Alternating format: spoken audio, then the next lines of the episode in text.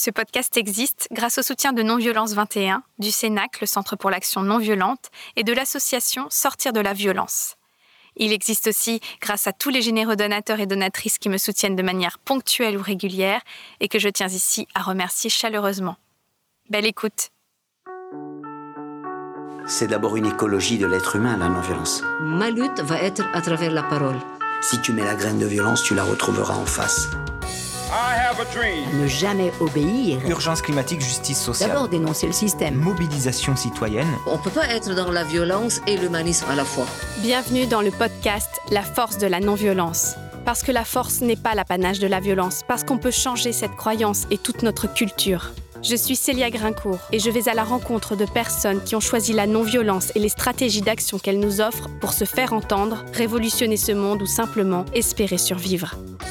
Être en colère, c'est la bonne santé, vous savez. Désobéissance civile de masse. Dans le changement politique, on n'a pas le droit de rester amateur. C'est une question de vie ou de mort. Il nous faut des armes d'instruction massive. C'est une lutte. Donc l'empathie est le levain de la non-violence. C'est ça notre espoir. Le droit à la non-violence. Le droit à la non-violence éducative. I still have a dream.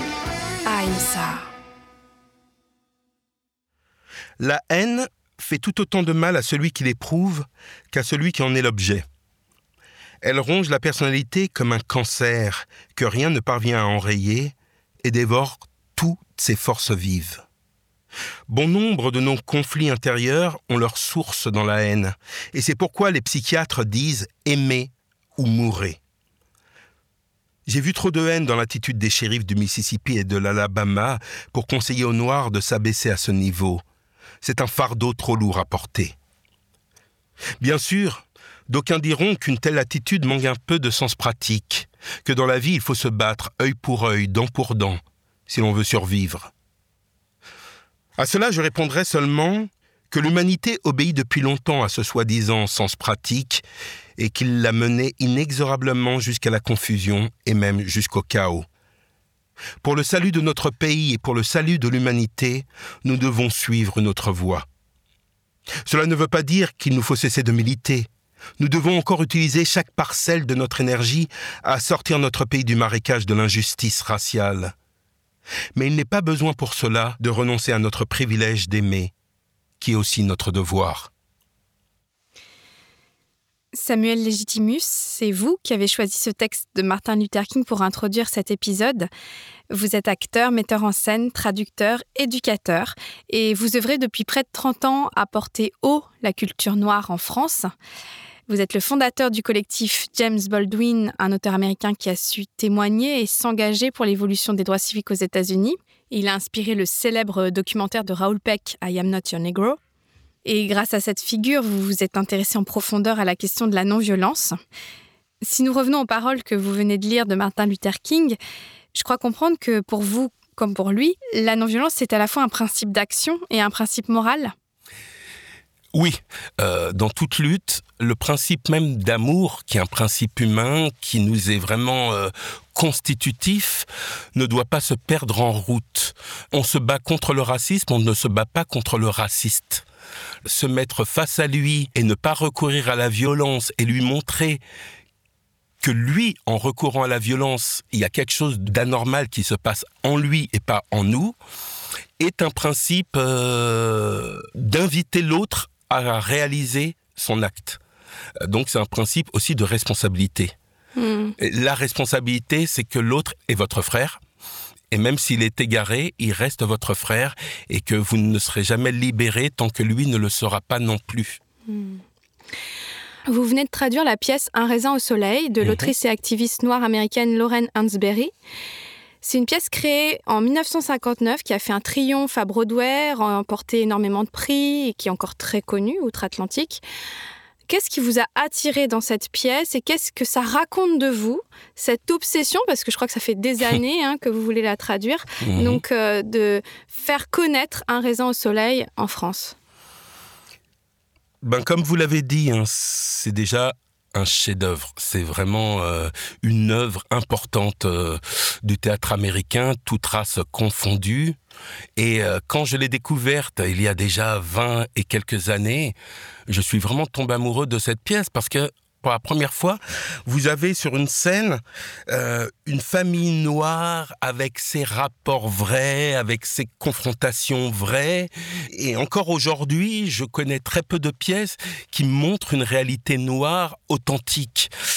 Et donc, quand j'ai lu cette pièce, je me suis dit, mais c'est incroyable, nous qui ne sommes distribués euh, que très rarement, les acteurs noirs ou de minorités dites visibles, je me suis dit, voilà un exemple d'un projet qui serait totalement faisable. Et donc, ce genre de pièce-là, jouée un peu partout, invite l'autre à nous connaître plus intimement et voir que nous sommes exactement pareils. Nous avons les mêmes conflits, nous avons les mêmes douleurs, les mêmes joies et que euh, cette question de couleur est une base complètement fabriquée. Et voilà, cette pièce-là, euh, le fait qu'elle date de 59 et qu'il ait fallu plus de 60 ans pour l'avoir euh, dans notre langue, ça en dit autant sur euh, mon désir d'exister en tant qu'artiste dans ce monde que le fait que des génies d'une certaine culture sont toujours mis de côté parce qu'ils ne sont pas de la bonne couleur. Et moi, ça me hérisse le poil, puisque je m'intéresse particulièrement à la culture noire. Je vois des immenses classiques qui ont eu des prix, euh, qui ont eu des succès critiques et publics, et qui ont disparu totalement de la circulation. Je peux citer euh, le grand poète, le chantre de Harlem, Langston Hughes, qui est euh, universellement reconnu, dont on n'a pas pu avoir les œuvres en français. Et elles ressortent à peine aujourd'hui. Et donc James Baldwin, que je défends depuis 28 ans, un homme qui a vécu 40 années chez nous, qui est considéré comme une des plus grandes intelligences du XXe siècle, eh bien à sa mort en 87, euh, pendant plus de 20 ans, ses œuvres euh, ne circulaient plus. Pour moi, c'est une base d'injustice avant tout. Et ce même euh, James Baldwin, vous le citez dans la préface euh, d'un raisin au soleil, euh, préface que vous signez donc en plus de la traduction. Donc il dit de la pièce de Lorraine Hansberry Jamais de ma vie je n'avais vu autant de noirs dans un théâtre. Les noirs avaient ignoré le théâtre jusque-là parce que le théâtre les avait toujours ignorés. Et c'est d'une actualité totale en France. On voit toujours très peu de noirs, que ce soit dans le théâtre, en tant que spectateur, ou euh, sur scène. Manifestement, quand même, aux États-Unis, c'est un peu moins le cas. Est-ce que vous avez euh, une idée des raisons pour lesquelles le théâtre français ignore à ce point-là euh, les Noirs? Bah Déjà, aux États-Unis, à la base, il faut comprendre que les hommes esclavagisés l'ont été sur le sol américain. Il n'y a pas eu un moment dans l'histoire des États-Unis où il n'y a pas eu un questionnement sur l'humanité de ces hommes-là. Nous, en France, on a vraiment eu nos hommes esclavagisés euh, à 7000 bornes. Il était possible de ne pas penser à eux un instant, alors qu'aux États-Unis, c'était le contraire. On ne pensait qu'à eux tout le temps. Parce que que veut dire la liberté quand vous avez des hommes qui n'ont pas cette liberté, alors que pour la France, c'était avant tout la liberté de l'homme blanc. Et donc, on avait tendance à montrer les méchants États-Unis du doigt, en disant c'est horrible ce qui se passe là-bas, et parce qu'il n'y avait pas de problème noir en France. Par contre, comme dit encore une fois Baldwin, qui a vécu de 48 à 57 en France en exil, en premier exil, il est arrivé à 24 ans en France parce qu'il n'arrivait pas à être écrivain chez lui, il s'est rendu compte en fait que les nègres en France, c'était les Algériens. Et il a vu que finalement les Algériens, le traitement qu'ils subissaient ressemblait bien fort à ce que les Noirs subissaient aux États-Unis. Donc voilà, il y a eu des essais de théâtre noir, il y a eu des acteurs noirs qui se sont pris en main, mais la mayonnaise, si vous voulez, n'a pas pris parce que nous n'avons pas une vraie conscience noire, une vraie volonté de faire exister cette identité noire. Et certains de dire, est-ce que ça existe entre Africains, Antillais et autres, euh, une identité noire? Est-ce que c'est pas un fantasme, etc. Et moi de répondre que non, ce n'est pas la couleur qui fait notre association, c'est la condition qu'on a subie de la part de l'Occident. Puisque bien sûr, quand on nous a attrapés et capturés sur les côtes africaines, Le but était de nous dénuder totalement de nos valeurs, de nos religions, de nos instruments de musique, euh, pas de communication entre les tribus, etc. Donc on est arrivé sur le nouveau sol quasiment nudifié. Il a fallu qu'on essaie de garder en tête qu'on est des êtres humains et qu'on est valable. Et donc il y a toute une littérature et toute une conscience de notre altérité et de notre égalité et de notre humanité et c'est ça la force euh, de l'expérience noire euh, qu'il faut mettre en, avant. C'est le fait qu'il y a des individus qui, malgré les immenses crises les plus tragiques, ont survécu puisque je suis là. Mais alors vous, Samuel Légitimus, vous avez une histoire familiale singulière. Hum. Euh, ça relève du patrimoine français, alors du patrimoine noir peut-être français, on peut le mhm. dire. Est-ce que vous pouvez nous dérouler un peu de votre illustre généalogie et nous dire en quoi ça, ça a peut-être alimenté cette conscience que vous avez. Je me suis souvent demandé pourquoi j'étais comme je suis. Et effectivement, familialement, j'ai une histoire particulière. Il y a quelque part en moi euh, la conscience que mon arrière-grand-père fut le premier député noir élu au monde, et Jésib Jean Légitimus, qui venait de Pointe-à-Pitre, qui euh, fut l'un des rares noirs à avoir une éducation dans un lycée, euh, et qui a une conscience politique très vive, et qui s'est proposé à la candidature de maire d'abord et ensuite de député à Pointe-à-Pitre. Et donc il a amené sa famille avec lui, donc quand il a été élu en 1898 à Paris. Donc toute ma famille est là depuis 1898 sur le sol français à Paris. Et chaque génération, je dirais, a essayé d'œuvrer pour la promotion de la culture noire. Donc euh, son fils a pris le relais puisqu'il a été un journaliste, euh, il a été fondateur de la LICRA, du MRAP avec d'autres. Il a fondé la Solidarité antillaise en 1937 et ses enfants sont devenus acteurs. Lui-même a épousé une actrice. Ah mais il faut en dire deux mots de Darling Legitimus. C'est vrai que j'ai une grand-mère incroyable. À 17 ans, elle décide d'être artiste et elle monte à Paris comme ça, sur un coup de tête. Et elle va rentrer dans la troupe de Joséphine Baker et des autres en 1925. Elle va devenir modèle pour Belmondo, Picasso et tout. Et à force du poignet, elle va faire une carrière. Tout au long du parcours, dès qu'on lui proposait un rôle de femme noire, pas très valorisant, un petit rôle, boniche, etc., elle trouvait toujours le moyen d'insuffler dans son rôle quelque chose de valorisant. Quand on la voit dans la scène, on l'oublie pas. Et donc elle a fait tout son parcours avec des gens illustres. Et à 76 ans, on lui donne le prix d'interprétation à Venise pour Rue Cazenègre, le rôle de Mantine. Donc toute la France en parle. Sauf qu'après, elle n'a plus jamais reçu de rôle. On lui a jamais donné de scénario supplémentaire. C'était son chant du cygne. Et euh, moi, je me rappelle, c'était vraiment le personnage de la famille, haut en couleur, etc. Et sur les scènes de théâtre, puisqu'elle a été de tous les théâtres noirs, elle avait créé un théâtre noir en 37, elle a repris en 56 avec la troupe des Griots, qui a fait des merveilles sur la scène, puisque euh, Jean Genet a créé Les Nègres de Genet pour eux. En 75, elle crée le théâtre noir avec Benjamin Jules Rosette. Ça a duré dix ans, avec quelques problèmes économiques qui feront qui devront fermer. Mais depuis 85, il n'y a plus de théâtre noir à Paris. Plus rien.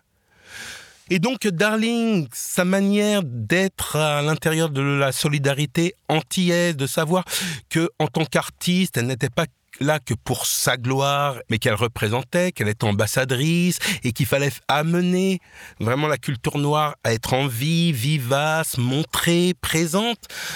C'est très, très inspirant.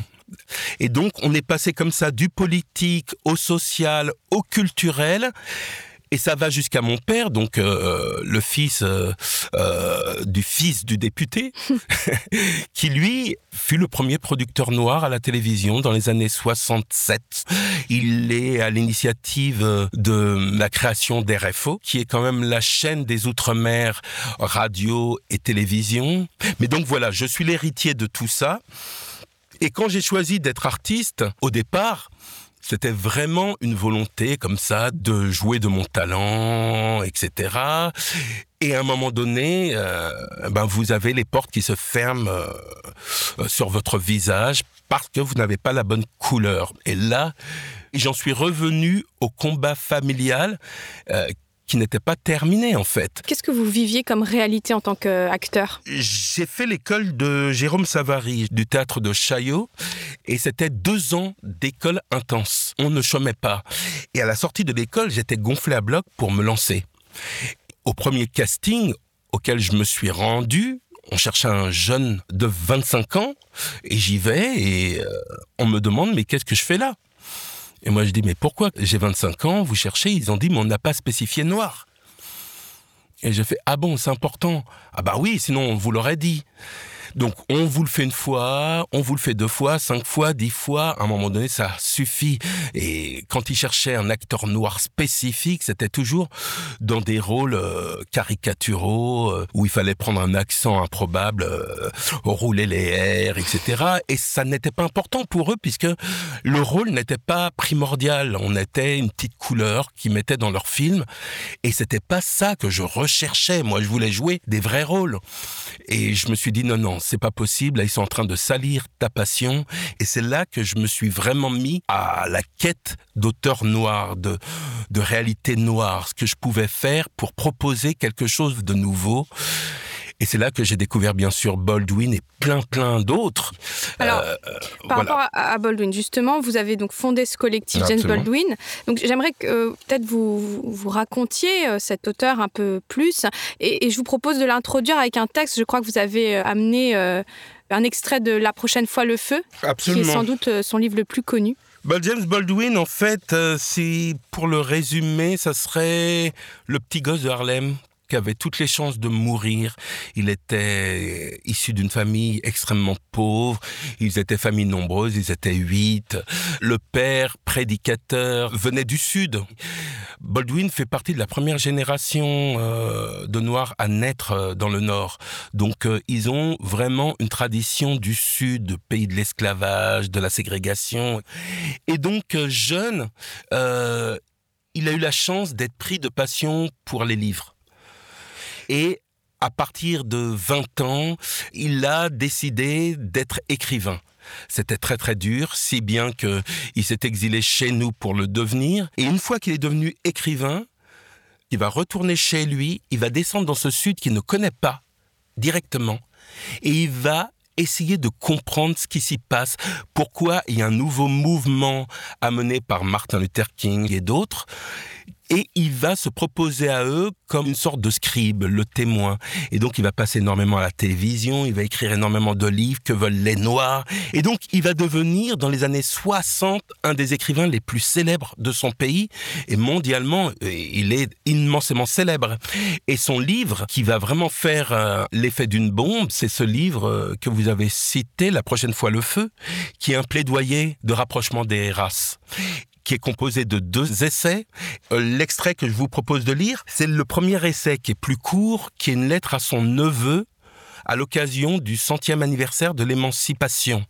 Son neveu, qui a 14 ans, se rend compte du poids du monde blanc dans le monde noir, et donc euh, il va lui écrire une lettre. Et il y a ce petit extrait qui dit tu n'as aucune raison de t'efforcer de ressembler aux Blancs, comme il est absolument sans fondement leur impertinente conviction qu'il est de leur devoir de t'accepter. Ce qu'il y a de vraiment terrible, mon jeune frère, c'est qu'il est de ton devoir à toi de les accepter. Et je parle très sérieusement quand je dis cela. Il est de ton devoir de les accepter et de les accepter avec amour. Car c'est là le dernier espoir de ces innocents. Ils restent en fait pris au piège dans une histoire qu'ils ne comprennent pas et jusqu'à ce qu'ils l'aient comprise, ils ne pourront se dégager.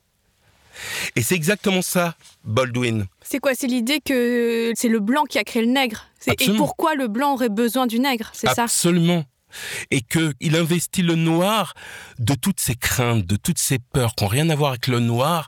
Et Baldwin se rend compte que cette histoire euh, n'est pas qu'une histoire de torture, de douleur, mais c'est aussi une histoire d'amour nié. Parce que dans le Sud, bien sûr, les Noirs et Blancs vivaient côte à côte. Il y a eu des histoires d'amour, il y a eu des histoires passionnelles, etc.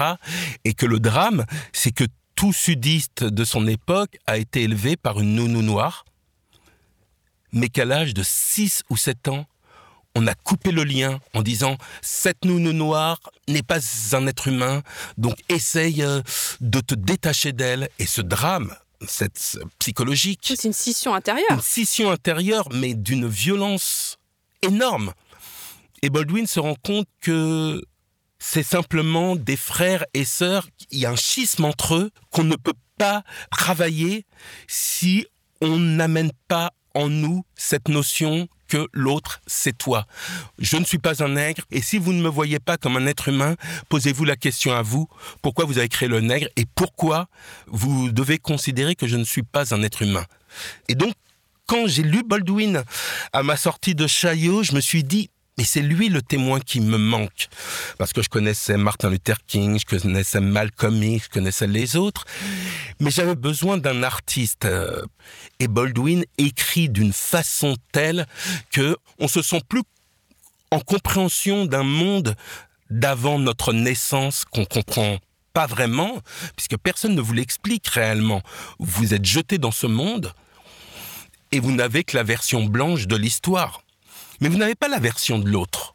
La version du vaincu, la version du dominé, la version de la femme, la version de l'homosexuel, la version de tous ces gens qui ont aussi à penser, à dire, mais on les baillonne. Et il avait vraiment cette notion haute de la responsabilité d'un artiste. Il disait souvent, je veux être un témoin. On manque de témoins dans ce monde cruel. Quand il est venu en France, est-ce qu'il y a eu quand même des liens avec la communauté noire? Est-ce que, euh, ou au contraire, il a plutôt euh, vécu une vie assez solitaire? Déjà, Baldwin n'est pas venu en France en disant patrie des droits de l'homme. Non, non, il a fui les États-Unis. C'est tout ce que l'on peut dire. Il a fui un pays en parlant de non-violence, il se sentait capable de tuer quelqu'un ou de se faire tuer. Un certain mardi où on lui aurait mal parlé, où on aurait dit le mot de trop. Donc un 11 novembre 48, il débarque chez nous. Et là, il va traîner pendant deux ans dans une solitude, mais quasiment totale. Et il va dire que c'est ce moment de formation qui lui a été nécessaire. Ça veut dire, il parlait pas français, il fréquentait très peu les Américains blancs qui étaient là. Il y avait une petite communauté de jazzman afro-américains à Paris qu'il allait voir de temps en temps, mais lui, il n'avait pas d'argent. Donc il vivait dans les quartiers pauvres, à Belleville, euh, voilà. Il traînait plus avec des Algériens, il traînait avec euh, des pauvres, mais dans une solitude parce qu'il avait quand même ce projet d'être écrivain et il avait aussi cette colère contre son père. Son père, qui était prédicateur, qui avait eu euh, une certaine notoriété dans le Sud avant de venir vers 50 ans à Harlem et faire une famille nombreuse alors qu'il avait déjà une famille dans le Sud qu'il avait abandonnée, il se retrouvait, ce prédicateur du Sud, petit euh, ouvrier d'usine, peu considéré, et toute cette rage contre le monde blanc, il la retournait contre sa famille. Et comme Baldwin était l'aîné, c'est lui qui subissait la plus grande des violences. Ce qui fait que quand il arrivait à Paris, il avait aussi cette charge émotionnelle face au père qu'il a fallu sur deux ans essayer de calmer, apaiser. Et à Paris, s'est rappelé que sa grand-mère, qui avait été esclave, avait vécu un peu chez eux et qu'il avait eu des rapports avec cette femme. Et donc tout ça va lui revenir à la surface et il va, dans cette première œuvre, Gotalit on the Mountain, ce roman de réconciliation avec le père, nous faire l'odyssée du noir il va commencer à essayer de récupérer la manière dont il parlait quand il était jeune. Ça veut dire il va écouter à Paris du jazz, du blues, du gospel, et il va écrire en essayant de créer une prose originale. Et ça, c'est important. Ça veut dire qu'il y a une réappropriation de lui-même qui se fait chez nous. Il va pouvoir enfin être fier de son héritage. Quand j'ai créé le collectif Baldwin, il me fallait une personne fière de son héritage et qui en parle extrêmement authentiquement. Et donc, depuis donc 29 ans, maintenant, le collectif me sert à aller dans les lycées, dans les collèges, de monter des pièces, des spectacles, autour non seulement de la pensée de Baldwin, mais aussi sur la promotion de tout ce qui, dans la culture noire, est à proposer et à mettre en avant. Et je crois que vous êtes aussi éducateur euh, dans les quartiers. Oh oui. Ça, c'est très important parce que à partir du moment où vous vous dites je suis là de passage et je dois tendre le témoin à l'autre génération qui va développer, avancer.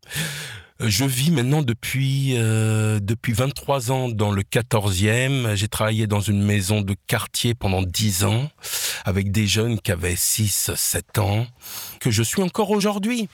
Euh, il fallait bien les connaître et que eux me connaissent bien, qu'il y ait une confiance qui s'instaure. Parce que la plupart des adultes euh, avaient justement cette barrière infranchissable de l'adulte face aux, aux jeunes. Et moi, je ne suis pas comme ça. Je suis un artiste. Moi, si je dois être enfantin, je serai enfantin et puis euh, je serai un adulte un autre jour.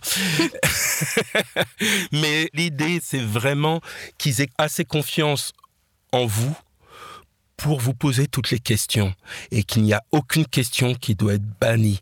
Pourquoi ils sont là aujourd'hui, ces jeunes?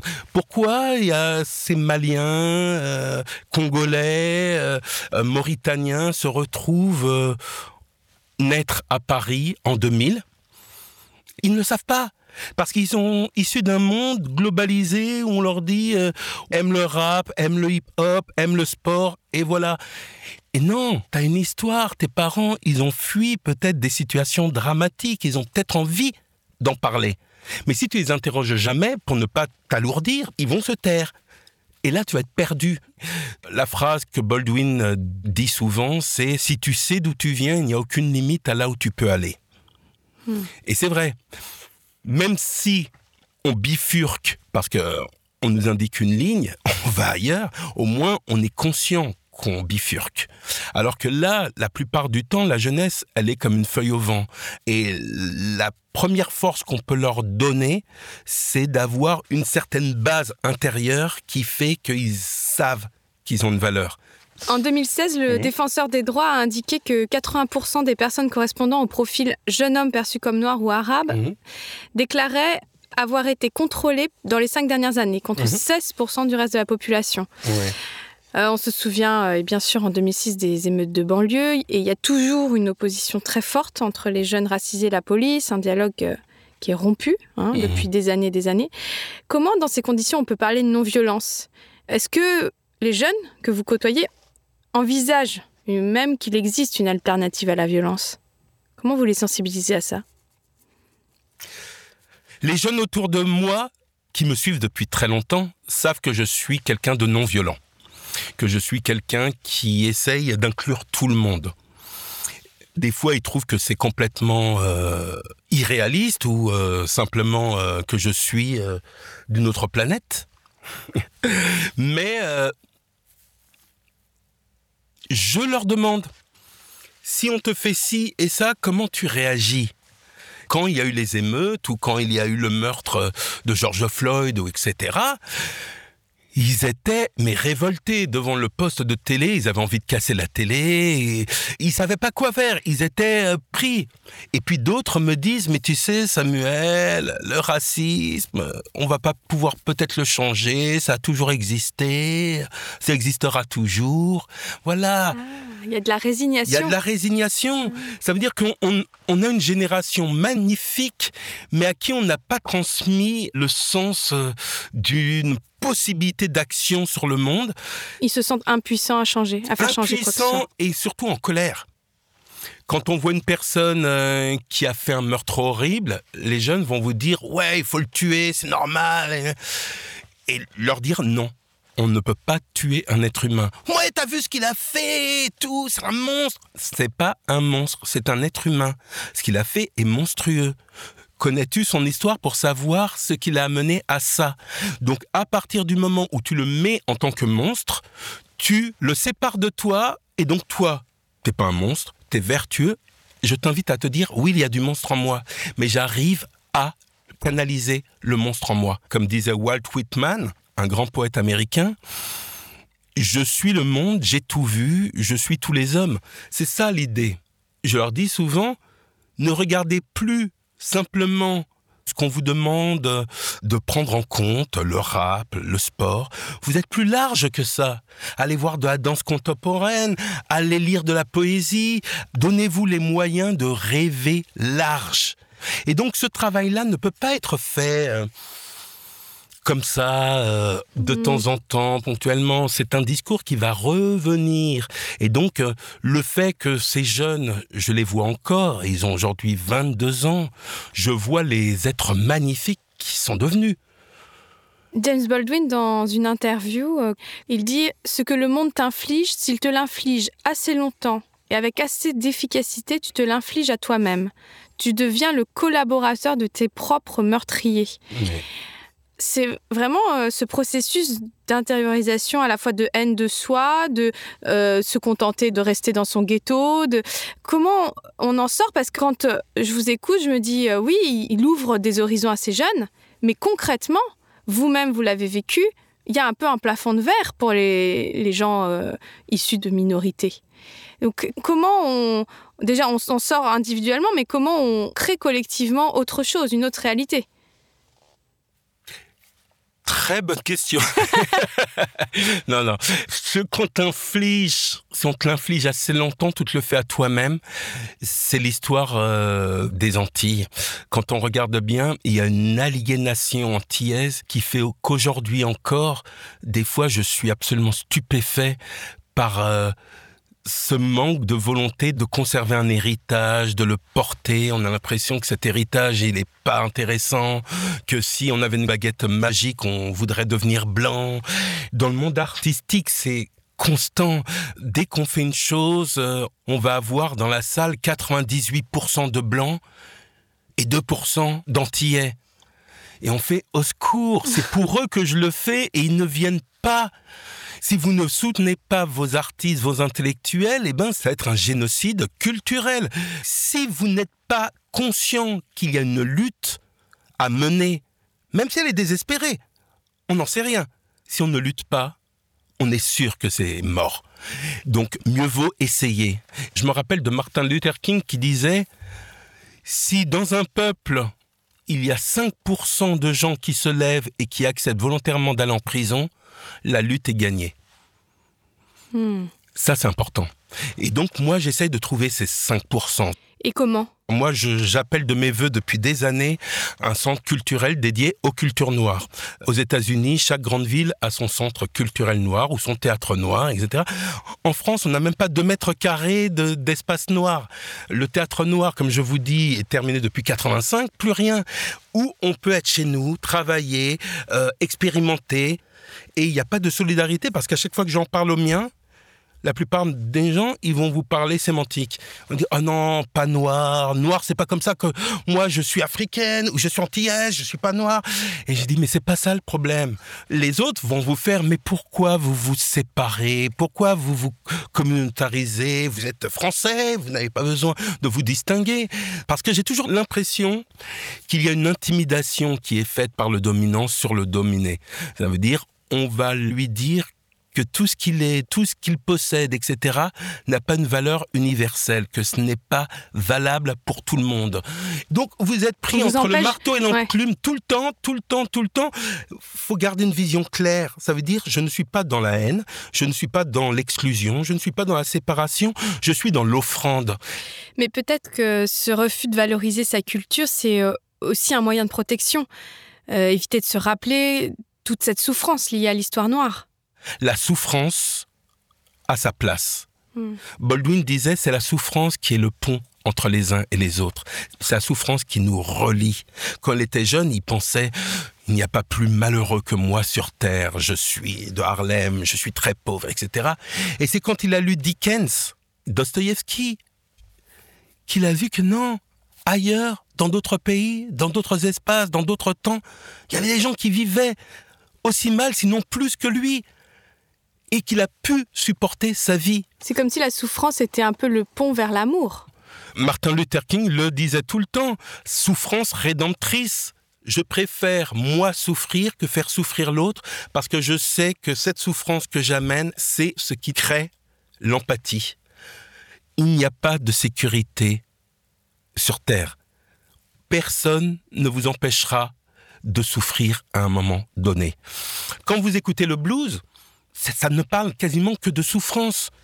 Mais quand vous voyez cette personne en train de chanter devant vous, de, de raconter les récits de sa souffrance, vous dites, mais elle est encore debout. Donc on peut surmonter la souffrance. C'est toute la philosophie du blues, qui n'est pas qu'une musique, qui est aussi une philosophie. Survivre, c'est exactement le thème d'aujourd'hui. Ça veut dire que est-ce que ce monde-là ne va pas dans le mur? Parce que ce qui arrivé au noir arrive aujourd'hui au blanc. Nous, on n'était que les pionniers de cette marche du capitalisme qui marche sur tout le monde. Il nous a marché dessus et maintenant il va marcher sur les siens parce que c'est la règle du jeu. Et je rebondis sur le capitalisme parce que Angela Davis, cette militante noire euh, si célèbre, le disait déjà, pour détruire les racines du racisme, il est nécessaire de renverser le capitalisme. Et au fond, même s'ils ont pris des chemins très différents, euh, Malcolm X, qui donc prônait la, la création d'un État noir avec les Black Muslims, quitte à utiliser la violence pour aller au bout de la séparation. Et, Absolument. et c'est là que Baldwin disait que c'était un échec d'ailleurs. Et, et Martin Luther King, qui avait donc un discours euh, plus entendable, a priori, sur la non-violence, sur l'amour, euh, le Mhm. rapprochement entre humains, finalement, ces deux figures de l'antiracisme américain en sont venues aux mêmes conclusions qu'Angela Davis. Totalement. Déjà, le contraste entre Martin Luther King et Malcolm X, euh, il est simple. Malcolm X, il est du Nord, comme Baldwin, des gens de la ville. Martin Luther King, c'est le Sud, la campagne, la religion, euh, le pays de l'esclavage, et tout ce qu'il disait pouvait être entendu par les gens du Sud avec la foi, la religion. Et puis, c'était un monde séparé, égaux mais séparés. Les blancs d'un côté, les noirs de l'autre, et tout ce qu'ils voulaient, c'était que tout soit mélangé. Dans le Nord, ils étaient déjà, soi-disant, mélangés. Tout ce qu'ils voulaient, c'était du boulot. Ou c'était qu'on ne les discrimine pas quand ils aiment un taxi, que le taxi ne passe pas. À la limite, ils pouvaient aller dans le même café dans le Nord. Simplement, ils étaient mal reçus. Mais ils pouvaient. Il n'y avait pas de panneau réservé aux Noirs, Ah, réservé ça, c'était que dans le Sud, en fait. que dans le Sud. Ah. Et c'est bien pour cela que Martin Luther King a eu une grande efficacité dans le Sud, mais très peu dans le Nord. Quand il a fait son discours à Chicago dans les années 60, on lui a envoyé des œufs en lui disant on s'en fiche de l'amour, on veut du boulot. Il voulait du boulot. Comme exactement la France. La France, ce racisme systémique, comme on dit, il n'y a jamais un pour dire oui, je suis raciste. Il y a toujours des gens qui vous disent quel scandale de m'appeler raciste. Simplement, il faut être dans la peau de l'autre pour savoir que quand vous allez chercher un, appartement, du boulot, il y a quelque chose dans le parcours qui fait que vous avez toujours des gens qui vont vous regarder avec un sourire, mais qui dans le s'afficher, ça sera jamais pour toi. Mais ils le disent jamais, ils le déclarent jamais, donc ça rend fou. Et voilà, Malcolm X, c'est quelqu'un qui a été déçu de son pays parce qu'il avait toutes les opportunités, beaucoup plus que ses parents. Mais il était toujours relégué dans les ghettos. Comme ici, dans les cités. T'es dans la cité, reste dans la cité, qu'est-ce que tu viens faire dans les beaux quartiers, etc. Donc voilà, ça c'est le contraste entre les deux. Mais ce qui est beau à voir, c'est que à la fin de la vie de Malcolm X, il se rapprochait de Martin Luther King. Il mettait de l'eau dans son vin. Il avait compris que il avait été un peu endoctriné par Elijah Muhammad, les Black Muslims. Et quand il a fait son voyage à la Mecque et qu'il a vu qu'il y avait toutes les races qui faisaient la prière, etc., et qu'il l'acceptait en tant que frère, il a vu que le démon n'était pas blanc, que le démon c'était le capitalisme, etc. Donc il a mis de l'eau dans son vin. Il s'est rapproché de Martin Luther King, mais il est mort. Et Martin Luther King, après le I Have a Dream, après le prix Nobel de la paix, on oublie combien ses alliés l'ont lâché un par un parce qu'il a pris position sur le Vietnam, parce qu'il a ouvert le combat aux pauvres, parce qu'il a vu aussi que le capitalisme, c'est ça qui érodait et qu'il fallait vraiment prendre une position nette et claire sur le fait qu'il y avait autant de pauvres dans le pays le plus riche du monde. Il s'est fait tuer. Et donc ce rapprochement des deux, on n'en parle jamais. Les quatre années de vie de Martin Luther King, où il a été plus radical, plus dur, on n'en parle jamais. C'est le dieu de l'amour. Et on l'a statufié. C'est-à-dire qu'aux États-Unis, vous allez à Atlanta, vous avez des monuments, vous avez des musées. Sa parole subversive a été complètement occultée. C'est une autre manière de tuer un homme ou de le rendre inutilisable. Ce qui est intéressant, c'est de réactiver ces gens-là, mais dans la parole vivante d'aujourd'hui, de ne pas parler oh il a existé comme Jésus, oh il a existé. Non non mais c'est vrai, Jésus s'il vivait aujourd'hui, il serait qui? Comment il agirait? Voilà, se poser les bonnes questions. Et on en revient aux jeunes, aux jeunes qui m'entourent, qui sont très religieux. Il y en a qui sont musulmans, il y en a qui sont chrétiens, mais ils ont des règles de vie dignes euh, de mon arrière-grand-père. On leur a tellement peu donné de base qu'ils sont obligés de s'accrocher à celles qui sont les plus fermes. Et on, on, parle de la religion, et des fois je leur dis des trucs, ils me font oh, c'est sacrilège Vous tombez des nues et je leur dis, mais c'est dommage. La critique de la religion ne fait jamais de mal à la religion. C'est ne pas la critiquer qui est grave. Et donc, je me dis, voilà un nouveau boulot. Hmm. Un poème introduit la pièce de Lorraine Hansberry, Un raisin au soleil, un poème de Langston Hughes, euh, que vous avez cité tout à l'heure. Que devient le rêve qu'on diffère? Est-ce qu'il se flétrit comme un raisin au soleil? Ou s'ulcère comme une plaie avant de suppurer? Est-ce qu'il sent la charogne ou s'encroute de sucre comme un bonbon gluant? Il s'affaisse peut-être tout bêtement, comme sous le poids des choses. Ou bien explose. Je trouve que c'est totalement en résonance avec euh, l'œuvre de Baldwin, La prochaine mhm. fois le feu. Mhm.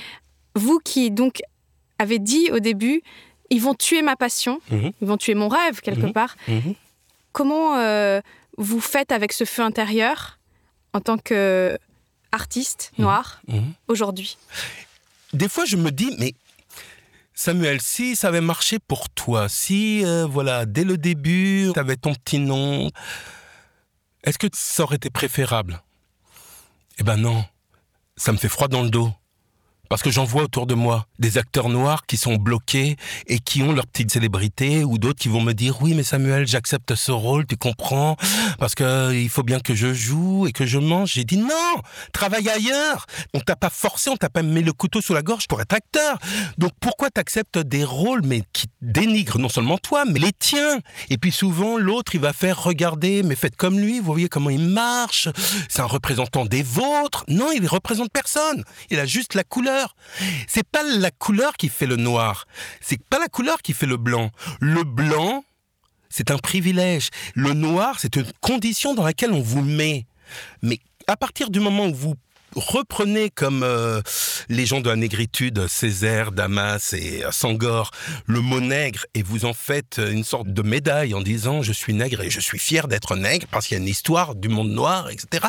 Là, vous commencez une quête qu'on ne vous aurait jamais laissé faire si vous étiez dans le mainstream. Il y a plein de gens dans le mainstream de ma couleur. Des fois, je leur parle de Baldwin. ils font qui? Alec? J'ai dit non. Ou qui vont Richard Wright. Ah, j'ai jamais lu. Je dis, mais comment tu peux ne pas lire Richard Wright? Oh, tu sais, il y a tellement de choses à lire. Je dis non.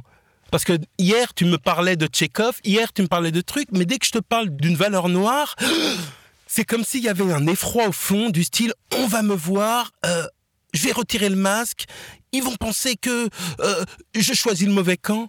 Depuis quand être soi-même, être dans son identité, c'est choisir un mauvais camp? Au contraire, je pense que la rencontre veut que je sois bien dans ma peau, que vous soyez bien dans votre peau, là on peut se rencontrer. À partir du moment où je suis mal dans ma peau et que vous, vous êtes en surplomb, il n'y a pas de rencontre possible fait, ça revient encore une fois à cette idée de haine de soi ou amour de soi. Est-ce ah, que, est que la condition de la non-violence, ce serait pas déjà de s'aimer soi-même? Je ne dirais pas mieux. La première non-violence, c'est ne pas se faire violence à soi-même ou déceler en soi-même tout ce qui fait que l'on se sent agressé ou qu'on agressera l'autre par peur. Ce qui est plus dur, c'est de s'aimer soi-même, on le sait. Mais aimer l'autre et que l'autre supporte l'amour que l'on donne. J'aime bien ce concept, euh, je ne sais pas si vous le connaissez, mais euh, que Martin Luther King il disait à chaque fois, il y a trois sortes d'amour. Agapé, Eros, Philia. Il ne demande pas au noir d'aimer romantiquement le blanc. Il ne dit pas dans sa relation d'amitié intime, etc., filia, etc. Il dit agapé. Agapé, ça veut dire l'autre est comme soi-même et donc on doit le respecter comme soi-même. Lui, c'est vous et vous, c'est lui. C'est le même principe qu'Ubuntu. L'amour est un acte qui s'invente tous les jours et qui se travaille tous les jours et qui fait que vous m'aimez, vous me voyez vraiment et vous pouvez corriger mes erreurs. Et moi, j'accepte la critique. Ça, c'est l'amour actif. C'est un amour exigeant. Hmm. Et moi, ma qualité euh, d'artiste noir, c'est de montrer que l'universalité n'est pas que dans le monde blanc. Que l'universalité, elle est partout et aussi dans ce monde-là. Merci, Samuel Legitimus. Jeune, doué et noir, un hommage de Nina Simone à Lorraine Hansberry, autrice noire partie trop jeune dont Samuel Legitimus vient de traduire la pièce Un raisin au soleil.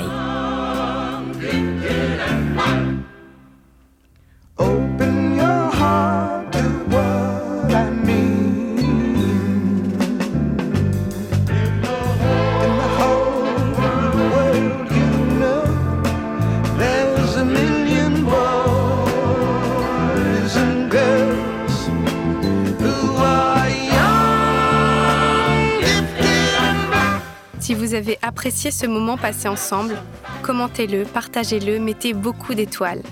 Et si vous voulez m'aider à poursuivre cette mission que je me suis donnée de diffuser la culture de non-violence et à continuer ce travail passionnant, vous pouvez me faire des dons ponctuels ou réguliers en cliquant sur l'onglet Soutenir du site force-nonviolence.fr. Je vous souhaite d'utiliser vos peurs, vos colères et vos révoltes comme un moteur pour agir et transformer ce monde.